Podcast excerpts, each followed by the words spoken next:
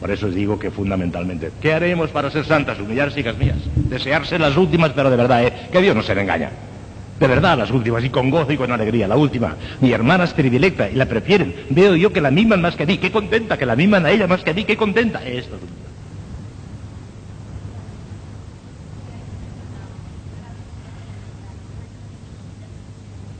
Pues pida la humildad de raíz. ya está. Para eso está la oración. Operato, que produce en el alma, como el fuego quema por sí mismo y el agua moja por sí mismo, sacramentos por sí mismos producen la gracia, es lo operato. Por vía de mérito, por el ejercicio de las virtudes infusas, cuando son las infusas, no cuando son las naturales o adquiridas, que están en el cuarto plano y no valen están en el sexto plano, o sea, procedentes de la gracia, son las virtudes infusas y entonces dan origen al mérito en el segundo procedimiento. Y el tercero es la oración, que no produce la gracia que super operato, ni por vía de mérito, sino por vía gratuita de limosna. Pedimos aquello que no merecemos, pero lo pedimos. Y hay tres cosas, tremendas las tres, que no podemos merecer de ninguna de las maneras, que solamente podemos impedir por vía de oración, que es la gracia actual eficaz el Señor nos ofrece siempre como el aire para respirar la gracia suficiente. Y si nosotros no resistimos a esa gracia suficiente, Él la transforma en gracia eficaz. Pero merecer esa transformación no podemos. Es gratuito. Eso lo hace el Señor por su infinita misericordia. No podemos tampoco merecer el arrepentimiento del pecado mortal. Imposible. El que ha cometido un pecado mortal ha perdido la gracia. Y como la gracia es la raíz del mérito, no puede merecer absolutamente nada. No puede merecer ni el arrepentimiento, absolutamente nada. El que se arroja a un pozo del que no puede salir más que se arroja en un cable desde arriba, saldrá si le arrojan el cable, si no, no sale. El que ha cometido un pecado mortal no puede salir de él si el Señor no le concede la misericordia del arrepentimiento. Pero puede pedir, puede invitar al Señor, ten piedad de mí, dame la gracia del arrepentimiento. Y el Señor se la dará, puede que se la dé, casi siempre la da, la da. Pero si no se la da, se queda para siempre perdida. No puede salir de él. No se puede merecer nada sin tener la gracia. Y ese que está en el pecado mortal no la tiene. Y tercero, la perseverancia final, que es la gracia de las gracias. Si Dios nos concede muchísimas gracias, pero no nos concede la perseverancia final, estamos perdidos. Porque la perseverancia final coincide con nuestra predestinación a la gloria. Y si no merecemos eso, si no podemos merecerlo, lo único que cabe es impetrarlo. Pero lo impetramos y si lo impetramos lo conseguimos siempre. Porque Dios quiere más que nosotros que nos salvemos. Los que se condenan se condenan contra la voluntad de Dios, forcejeando contra la voluntad de Dios. El que quiere salvarse se salva. Y nosotros queremos salvarnos. Y además lo pedimos todos los días. Porque cuando rezamos el Padre Nuestro, ya les explicaré un poquito eso, cuando decimos venga a nosotros tu reino, pedimos el cielo. Eso de venga a nosotros tu reino, pedimos el cielo. Y al pedir el cielo, pedimos la perseverancia final, que es la condición indispensable para poder llegar allá. Manera que la pedimos todos los días, aunque no recibimos más que Padre Nuestro, ya pedimos la perseverancia final. Y la tendremos, no tengan miedo. Por vía de oración, por vía de limosna, podemos obtener también aquellas mismas cosas que podemos merecer por las virtudes. Por las virtudes las merecemos, por vía de oración nos las dan, pero para el caso es igual. Y ahí vemos que en la liturgia la Santa Iglesia está continuamente pidiendo, Señor, aumentanos la fe, la esperanza, la caridad, danos humildad, danos paciencia. Está pidiendo virtudes y las está pidiendo por vía de oración. O sea que no solamente por vía de mérito, sino también por vía de oración podemos conseguir aquellas cosas que podemos merecer en otro capítulo. La oración, ya saben ustedes que es de muchas clases. Hay sobre todo esa división fundamental entre la oración privada y la oración pública. De la oración privada, de la oración mental, que es la principal de las privadas, aunque también la, oración vocal puede ser una oración y es muchas veces oración privada. Pero de la oración privada les hablaré en varios, en varios momentos, en muchas de las prácticas que me faltan por decir todavía. Esta de hoy, de esta tarde, en este momento, la voy a dedicar exclusivamente a la oración pública, a la oración litúrgica, que es importantísima y trascendentalísima les voy a hacer un pequeño resumen de lo que podríamos decir la teología de la liturgia, de la oración litúrgica. Vean el procedimiento. Es un plan maravilloso. Vean, Dios lo ha creado todo, absolutamente todo para su gloria. La gloria de Dios es el fin último de la creación. Todo lo ha creado para su gloria. Y esto no solamente no es un egoísmo trascendental, como dijo blasfemamente un impío, sino que es el colmo de la generosidad. Porque Dios precisamente encuentra su gloria glorificándonos a nosotros. Precisamente nos creó para que glorificándola a Él nos glorificáramos nosotros. El colmo de la generosidad y de la liberalidad. No le añadimos nada a Dios cuando le glorificamos. Es Él el que nos añade a nosotros la gloria cuando le glorificamos a Él. De manera que es el colmo de la generosidad, nada de egoísmo, el colmo de la generosidad. Pero este es el fin último, Dios nos ha creado para su gloria, es el fin último absoluto, la gloria de Dios. Y fíjense bien, es precisamente en el seno del Padre donde se canta infinitamente la gloria de Dios. El verbo está cantando la gloria de Dios eternamente en el seno del Padre. Ese es el sumo analogado. El ejemplo más alto y más sublime de alabanza de gloria de Dios la tenemos en el verbo cantando la gloria del Padre en el seno del Padre, desde toda la eternidad. Pero claro, desde la tierra podemos también alabar y glorificar a Dios, pero qué pobremente. Nosotros no somos nada. Pero resulta que para lograr arrancar de la tierra una alabanza infinita de gloria de la Trinidad Beatísima, entre otras finalidades, la principal finalidad fue la redención que nos da, pero también esta otra finalidad, para que desde la tierra se le base un cántico de adoración infinita a la, a la gloria del Eterno Padre. Y el Verbo encarnado, Cristo, es el gran liturgo, que de una manera absolutamente infinita cantaba la gloria del Eterno Padre desde este mundo ya. Ya no solamente desde el seno del Padre allá en el seno de la Trinidad Beatísima, sino aún acá en la tierra pero claro, Cristo nuestro Señor acá en la tierra cantó la gloria de Dios durante 33 años, porque son poco más o menos que estuvo en este mundo, después se marchó al cielo. Entonces ya la tierra se ha quedado desamparada. Cristo dejó encargada a la iglesia que continuase su misión de alabanza de gloria. Y la iglesia aceptó y realiza ese encargo sublime de nuestro Señor de continuar la alabanza de gloria de Cristo a través de la esposa de Cristo, que es precisamente la iglesia. Y en este sentido, todos los cristianos, sobre todo todos los católicos que somos los que estamos en la verdadera iglesia fundada por Jesucristo, todos, absolutamente todos, deberían de cantar la gloria de Dios, asociándose a esa gloria, a esa alabanza de gloria de Cristo, todos. Pero como la iglesia sabe que la inmensa mayoría aún de los católicos no lo harán, entonces ha escogido y ha seleccionado unos grupos nada más, unos pequeños grupos nada más, a quienes encarga oficialmente que a través de los siglos vayan continuando la alabanza de gloria de la Trinidad Beatísima, uniéndose a Cristo en el gran liturgo que es Cristo nuestro Señor. Y esos que escogidos son los sacerdotes y los religiosos y las religiosas. Y entre las religiosas, ante todo y sobre todo, las de orden contemplativo. De manera que a ustedes les ha correspondido eh, la cosa más alta que les podía corresponder. Continuar en la tierra la alabanza de gloria de Cristo oficialmente y en nombre de la Iglesia. De manera que cuando ustedes rezan el rosario o rezan el Padre Nuestro, cualquier cosa, hacen ustedes muy bien y están haciendo una oración magnífica, pero no es la oración de la iglesia. Pero cuando Domine labia me ferios, o Señor abre mis labios, y comienzan en el coro en la iglesia, que está cantando a través de ustedes. Y Cristo oye la voz de la esposa, vox esponse. Y por eso, ante todo y sobre todo, prefiere la oración litúrgica. En igualdad de circunstancias, fíjense bien, en igualdad de circunstancias, es la, oración más santificadora es la litúrgica, en igualdad de circunstancias. Porque en desigualdad de circunstancias no. Si una persona en su oración íntima pone más fervor y más amor de Dios que cantando el Magnificat, gana más en la oración privada cuando pone más amor y más fervor. El mérito depende de la caída. Donde hay más amor, allí hay más mérito. Allí hay más oro. Pero claro, en igualdad de circunstancias, como resulta que no eres tú solamente, sino que es nada menos que la iglesia, es response, en igualdad de circunstancias, vale más la oración litúrgica que la oración privada. En igualdad de circunstancias, no se me olviden esto. Porque en definitiva lo que vale ante Dios es el amor, la caridad. Convierte todo en oro. Sobre todo cuando ofrecemos el sacrificio un laudis. Porque muchos días el horno no está para bollos, hijas mías, somos unos pobrecitos. Y vamos al coro muchas veces con aridez, secos en el alma, no sale nada. Otros días nos duele la cabeza, otros días no hemos dormido por la noche, otros días estamos cansados, estamos rendidos, estamos enfermos. Y entonces cuando nos mantenemos de pie, como la Santísima Virgen María al pie de la qué gran milagro, Dios mío, hizo nuestro Señor en el Calvario. Que la Virgen María no cayó muerta, ni siquiera desmayada. Estaba, dice San Juan, que era testigo presencial, estaba al lado de ella. Estuvo de pie corredentora, muerta de dolor pero de pie. Qué sacrificio Santísima Virgen María, viendo morir a su hijo. Hubiera preferido cincuenta mil veces ser ella la crucificada, pero tuvo que aguantar de pie allí.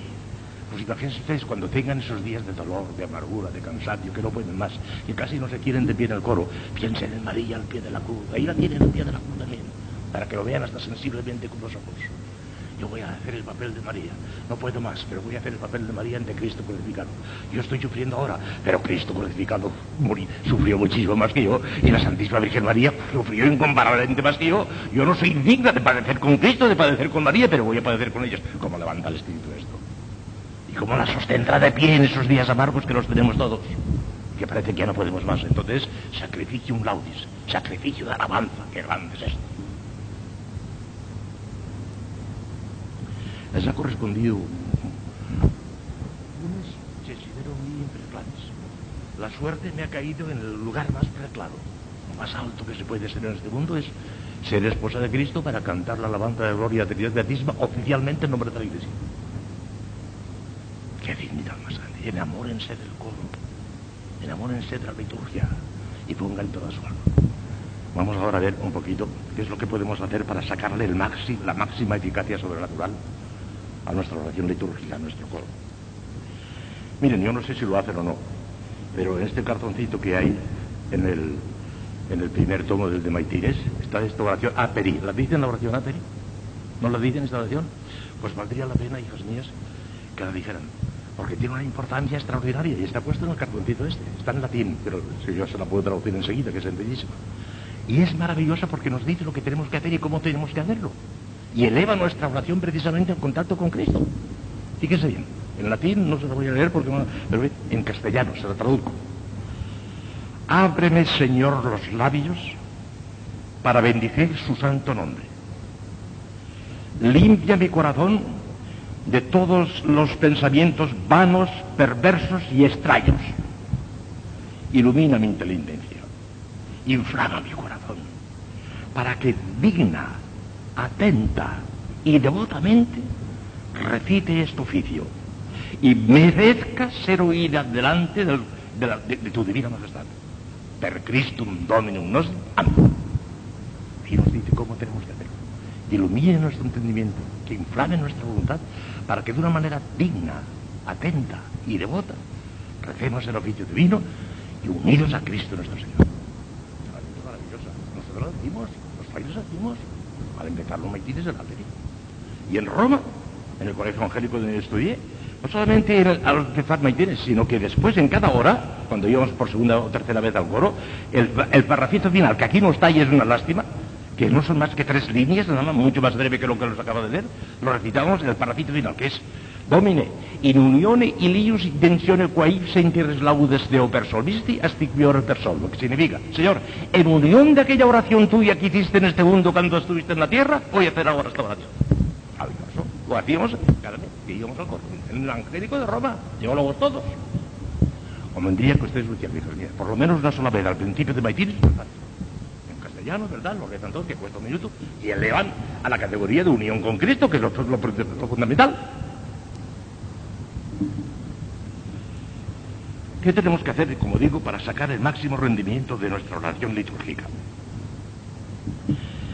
Miren, ante toda la preparación, hija mía, una preparación próxima, pasar bruscamente al coro de, haber estado haciendo un trabajo absorbente, por ejemplo, estudiando, no, estaban distraídas, hay que prepararse. Yo estuve en el monasterio de Solesmes de los benedictinos en Francia, que es una de las abadías más famosas de los benedictinos. Las dos más famosas del mundo son Solesmes y Montecassino en Italia, las dos las conozco. Bueno, pues en Solesmes, que por cierto hay que ver cómo, cómo qué, espíritu tienen litúrgico aquellos hombres, los benedictinos. Para ellos el Opus Dei, que el Opus Dei es el verbiario. Para ellos el Opus Dei es lo principal por encima de todo. Ni el antepunato, dice San, Benito en la regla dice, ni el antepunato. Nadie, nada absolutamente se anteponga al oficio divino. Por encima de todo, que se hunda todo menos al oficio divino. Al benedictino se le dispensa todo menos del oficio divino. Sí, a no ser que esté enfermo y que no pueda, naturalmente, claro. Pues bien, es impresionante cómo ellos tienen el sentido cristiano de la vida. Cuando yo llegué al monasterio de Solemnes, me hicieron a mí lo que hacer a todos, a todos. Antiguamente, y está en la regla, antiguamente como la gente solía caminar de pie o bien descalzos y cosas de esas, pues les lavaban los pies. El abad Ahora, modernamente, como eso no se estira, pues resulta que le lavan las manos. Y al llegar allí, cuando antes de entrar al refectorio se ponen todos en aquel claustro maravilloso en fila, todos en fila, todos, ahora los chiquillos de ahora no quieren ponerse en filas en nuestros conventos, porque eso es una cosa de, rebaño. Allí se ponen los grandes teólogos, se ponen todos de fila, todos, y el abad presidiendo, y se acercó el abad a mí y me lavó las manos delante de abad. estaba temblando. El abad con su, con su, con su crucifijo episcopal, porque casi llevaron lo mismo. Me las manos. Y después, por en el refectorio, cuando terminaron la, comida, entonces yo estaba avergonzado porque solamente a mí y toda la comunidad en silencio me sirvieron una tacita de café, porque era Cristo y había conseguido al Señor. Yo tomé el café y toda la comunidad en silencio y mira, nadie tomó Era Cristo. Pues mire, para ti, pues no sé por qué he contado esto, porque iba a contar cómo se preparan los benedictinos. Cuando efectivamente van al foro ya, se ponen en fila antes de entrar en el coro, una larga fila, porque en Soledades hay muchísimos frailes, es una comunidad muy numerosa, ¿verdad? Y hay que ver con qué recogimiento todos, ¿eh? Con qué recogimiento estaban todos preparándose para el Opus Dei. Y cuando entran en el coro, con qué reverencia tan enorme como se les Era precisamente la octava del Corpus. Oí yo la misa de la octava del Corpus entonces, y un benedictino cantó el Lauda Sion, que es una lástima terrible que lo hayan quitado de la liturgia. Era lo más hermoso de toda la liturgia católica, el Lauda Sion del Corpus de Santo Tomás, es maravillosa. Y ahora no se canta ya, se acabó. Una lástima tremenda. Aunque no sea más que como motete, aprendas ustedes el Lauda Sion. Canten el Lauda Sion en la época del Corpus, canten el Lauda Sion, que es maravilloso. Bueno, lo cantó con una voz tan angelical que yo parecía el cielo. Dios mío, cómo eleva el espíritu del coro cuando se lleva bien. En cambio, cuando se lleva mal, es una rutina, cuando se ve que allí no hay interés ninguno, es un desastre. Eleven el coro. Prepárense bien, reconcéntense un momentito, pero bien reconcentradas. Ofrezcan alabanza de gloria en esa oracióncita que les digo yo, que es maravillosa. Y después empiecen ya. Y luego en unión íntima con Cristo, que es la disposición fundamental. Luego, recitarlo de una manera digna, atenta y devota, lo digna Digna. Digna la postura, la actitud, las rúbricas hasta el último detalle. Digna. Atenta. ¿Cómo quieres que Dios te escuche si no te escuchas tú a ti misma? Muchas veces resulta que, se nos va la imaginación y no es posible. Las distracciones involuntarias no son ni siquiera pecado venial. Sería un pecadito venial y una irreverencia, una distracción que empezó sin darnos cuenta, pero después nos damos cuenta y no hacemos nada para corregirla. Estoy distraído, pues estoy distraído. Entonces, cuando comienzas a cometer un pecadito venial, de irreverencia, pero si es que si te has escapado la imaginación sin darte cuenta, y cuando te das cuenta procuras volver a rectificar y a ponerte en oración, entonces no has cometido ni pecado venial, porque no podemos evitar las distracciones involuntarias, no es posible. La imaginación se nos escapa, no tenemos un control político absoluto sobre la imaginación, se nos escapa. Pero lo que sí que podemos hacer es volverla a recoger y otra vez a empezar. En ese caso no es pecado. Digna, atenta y devotamente. Devotamente es poniendo la mayor cantidad posible de amor de Dios. Miren, don Columba Marión, que era un gran santo, santo no está canonizado, pero lo era efectivamente, y tiene unos libros magníficos, Jesucristo, vida del alma, Jesucristo en sus misterios, Jesucristo, ideal del monje, o ideal de la monja, que también es el otro, ideal de la monja, maravilloso. Exponsa Christi, se titula el de las monjas. Exponsa Christi, unas conferencias maravillosas de don Columba Marión. Si no lo tienen, yo se lo mandaré, que lo tengo. Pues resulta que este hombre había asociado. A veces en el coro se produce una cosa inesperada, alguien que sale por los cerros de Úbeda y arranca un poquito de sonrisa en todos porque, porque ha metido la pata, ¿verdad? Jamás. Aunque pasara una de estas cosas, don Columba Marillón guardaba siempre una, una gravedad y una seriedad extraordinaria. A pesar de que era un hombre jovialísimo. En la recreación querían estar todos con el padre Abad, porque les animaba y porque les alentaba y porque era, era un holgorio. Y cambió el coro.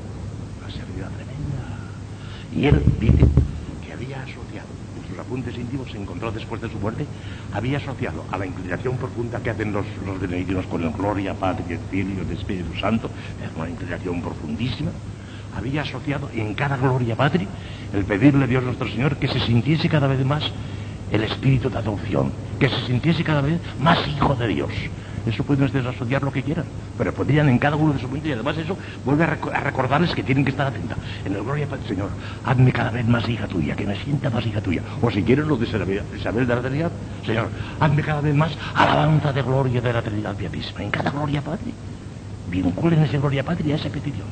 Maravilloso.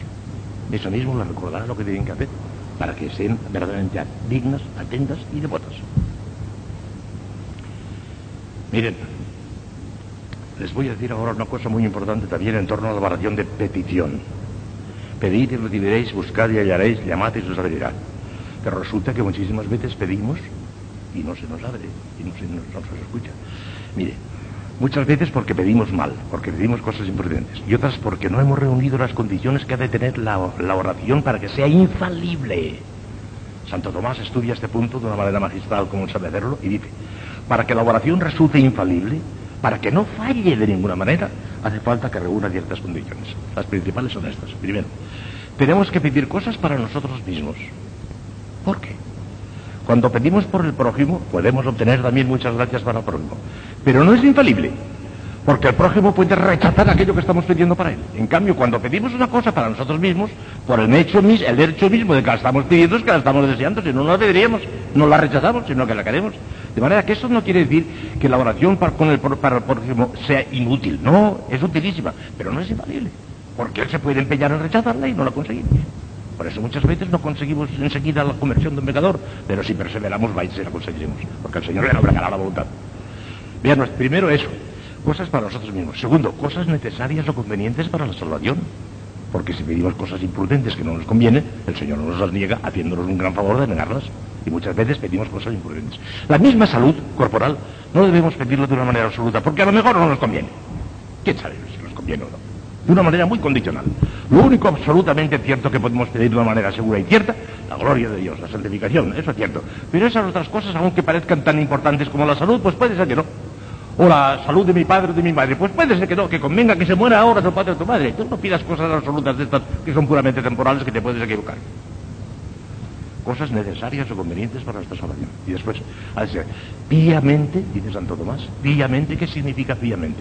Pues que tiene que ser humilde, no somos nada delante de Dios. Tiene que ser atenta, como quieres que Dios te oiga si no te oyes tú mismo, si estás distraída voluntariamente. Tiene que ser confiada, porque estamos pidiendo a nuestro Padre Celestial, que es nuestro Padre. Todo eso significa píamente. Para que sea pía, tiene que reunir esas condiciones. Atenta, humilde, confiada. Y cuarta y fundamental, perseverantemente. ¿Por qué si Dios quiere concedernos una gracia, no nos la concede enseguida cuando se repetimos la primera vez? Pues porque no nos conviene a nosotros. Porque el Señor quiere que insistamos para probar nuestra fe, para probar nuestra confianza y para que no perdamos el contacto con Él, para que sigamos en contacto con Él, va retrasando, retrasando, retrasando. Y desde toda la eternidad tiene vinculada una determinada gracia a una determinada cantidad de peticiones. Lo tiene determinado así. A mí me ha ocurrido muchas veces un ejemplo muy gráfico que no se les olvidará, sonar el timbre del teléfono donde yo estoy. Está sonando el timbre del teléfono. A mí no me corresponde responder, hay un portero. Pero a veces está distraído o no está en la portería, lo que sea, y viendo que está sonando el timbre tontamente, me levanto. ¿Cuántas veces me ha ocurrido? A coger el teléfono y en el momento de ir a coger el teléfono, ¡ting! El otro colgó. Le faltaba un segundo para tener contestación, pero se cansó un segundo antes y se quedó sin contestación. Pues quién sabe si eso que le estás pidiendo a Dios nuestro Señor, dice, esta se, le concederá esta gracia se la pide usted 19, se queda a punto de conseguirla, pero se queda sin gracia. Hay que perseverar y por eso dice nuestro Señor, es necesario orar siempre y nunca desfallecer, siempre y nunca desfallecer. Otra vez, otra vez, otra vez, otra vez. Y por eso el rosario es una oración tan maravillosa, porque el rosario es perseverante, es machajón. 50 veces, 150 veces, ahora y en la hora de nuestra muerte, ahora y en la hora de nuestra muerte. Es machajón. Si no hay perseverancia en el rosario, ya no sé en qué habrá perseverancia, Señor. Por eso el rosario por eso el rosario es tan, selecto y es, tan eficaz el rosario, porque reúne maravillosamente a las condiciones. Y yo muchas veces he predicado un sermón sobre la eficacia infalible del rosario. Y digo, si rezas bien el rosario te salvarás. No porque si rezas el rosario puedes pecar tranquilamente, no es eso, sino porque no pecarás, porque el Señor te atraerá las gracias para que no peques y para que mueras santamente. Es imposible que diciéndole a la Santísima Virgen María 50 veces, y si se lo decimos 50 veces, mucho mejor, si lo rezamos entero, es imposible que deje de asistir a la hora de la muerte. Mire si es imposible que les voy a contar una cosa emocionante y terminaré la plática con esto. El año 1941 estaba ya haciendo yo el primer año de, el segundo año de filosofía en Salamanca. Y un muchacho que había sido con discípulo, vamos, con novicio mío y todo, por ahí Pedro Flores, no sé si ustedes habrán oído hablar de él, Resulta que los jueves salíamos de paseo, los estudiantes. Salimos de paseo y al volver al convento le dijo al padre maestro, ah, maestro, tengo escalofríos, tengo frío. A ver si ha cogido un catalán, acuéstese. Le mandó corta. Acuéstese, por la noche llamamos al médico, tenía 40 grados de calentura. Cogió una pulmonía doble. Hoy día la pulmonía se cura con un poco de penicilina, no tiene importancia ninguna, pero entonces era mortal. Era por lo menos gravísima. Al ver que estaba tan gravísimo, todos los estudiantes, perseguidos por el padre maestro, nos fuimos al coro y empezamos una novena al Beato Martín de Porres, que todavía no estaba canonizado, era Beato nada más, pero ya era Beato. Y diríamos todos mucha fe. Y empezamos una novena para la salud. Bueno, para la salud de Fray Pedro Porres. Al día siguiente, viernes, porque esto fue el jueves por la tarde, que salíamos de paseo, como digo, el viernes al día siguiente, 41 grados de calentura. Nosotros, segundo día de, la novena al Beato Martín de Porres por la salud de Pedro. Al día siguiente, sábado, el muchacho 41 grados de calentura, gravísimo. No, sabía, no había penicilina entonces. Nosotros, tercer día de, la novena al Beato Martín de Porres. Y al día siguiente, domingo, cumplía 20 años, él, el enfermo. Y entonces quiso hacer una confesión general, porque cumplía 20 años. Él no pensaba que se iba a morir, pero porque cumplía 20 años quiso hacer la confesión general. El confesor no puede decir absolutamente nada en virtud del sigilo sacramental, pero ya dijo bastante diciendo, es un ángel. Hizo confesión general y el confesor dijo, es un ángel. Calcule usted lo que sería. Aquel muchacho era un loco enamorado de la Virgen. Yo le he visto cosa igual. Era un loco. Con él no se podía hablar más que de la Virgen. Si venía cuento y si no venía cuento. No se podía hablar más que de la Virgen. Era un loco.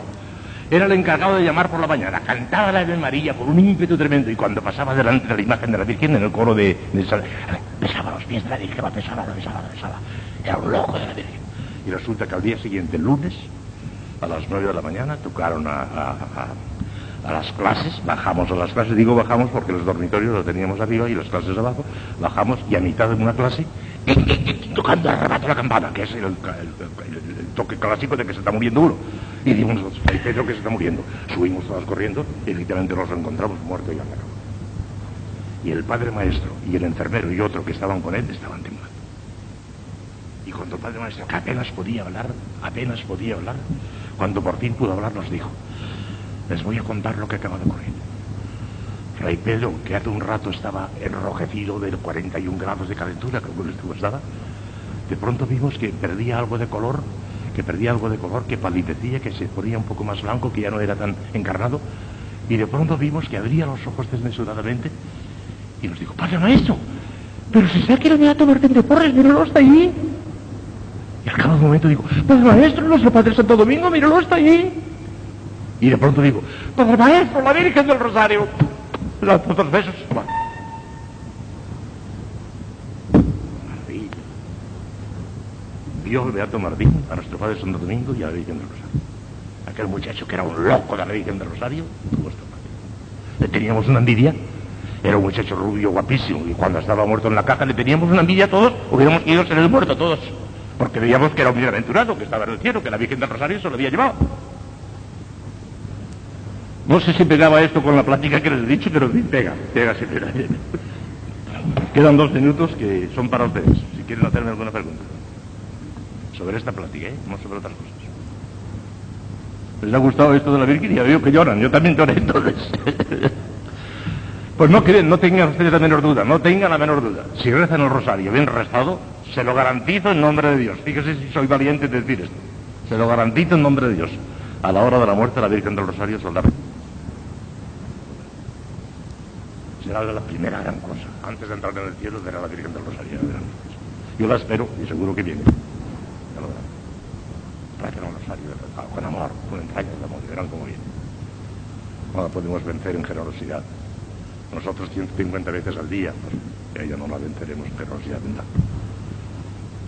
¿Qué más? Si esto casi ellos solo ellos solo se alaban, no, no es menester alaballo, ¿verdad? ¿Se le ocurre alguna cosa sobre la oración o sobre el coro?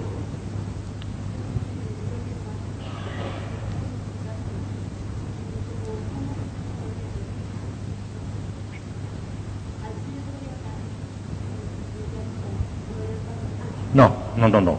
Eso lo decía Santa Catalina cuando lo tenía ya a su lado y demás. Ah, bueno, sí. Tienen que decirlo tal como está, no gloria al Padre y a no. No, no, gloria al Padre y al Hijo y al Espíritu Santo. Si se le aparece a nuestro Señor, dígale gloria al Padre y a ti, pero tampoco porque a lo mejor es una audición de usted la, la aparición, y no es, no es, una, no es una aparición. ¿Qué quería decir? A ver, ¿qué quería decir? Sí. ¿Cómo? ¿Que es mismo? No porque Jesucristo utiliza su boca entonces en aquel momento como micrófono, como utiliza la del sacerdote cuando consagra, ¿verdad? Y es usted la que habla, aunque él a través de usted, ¿verdad? Pero no, no, no, no. Él no dice gloria al Padre y a mí, no, no, no. Ni dice nunca gloria al Padre y al Hijo y Espíritu Santo, no dice nunca nada estas cosas, no dice nada. Lo hacen sin decirlo. No, la alabanza de gloria de Dios No es porque eh, pronuncien la alabanza, no, no, no. Es el hecho mismo de que el verbo está brotando del Padre y que de los dos brotan torrentes de llamas, que es el Espíritu Santo, esa es la alabanza de gloria intrínseca. La extrínseca es la que le damos nosotros. Y por eso les dije el otro día que la alabanza de gloria, con ser una cosa tan grande, es menos importante que la voluntad de Dios, porque la voluntad de Dios está identificada con su propia esencia, pero la gloria es algo extrínseco a él. Por consiguiente, entre la gloria de Dios y la voluntad de Dios, por encima de todo la voluntad de Dios. Y por eso hemos de aceptar el grado de nuestra predestinación. Nos ha predestinado para un grado poquito, por ejemplo, como cuatro, como decía el otro día. Pues no aspiremos a cinco, pero que no le defraudemos y que le demos el máximo de cuatro. Esto es lo que tenemos que aspirar. Lo contrario sería saltar por encima de la voluntad predestinacionista de Dios, ¿no? Dios. Exacto, como no lo sabemos, cuanto más arriba mejor, arriba, arriba, porque no sabemos cuál es el grado de eso. No podemos em, em, llegar, ya he llegado al tope. Tú eres la que no has llegado, si te imaginas que has llegado al tope, tú eres la que no has llegado. Como no lo sabemos, más, siempre más, siempre más, siempre más. Muy bien dicho. ¿No?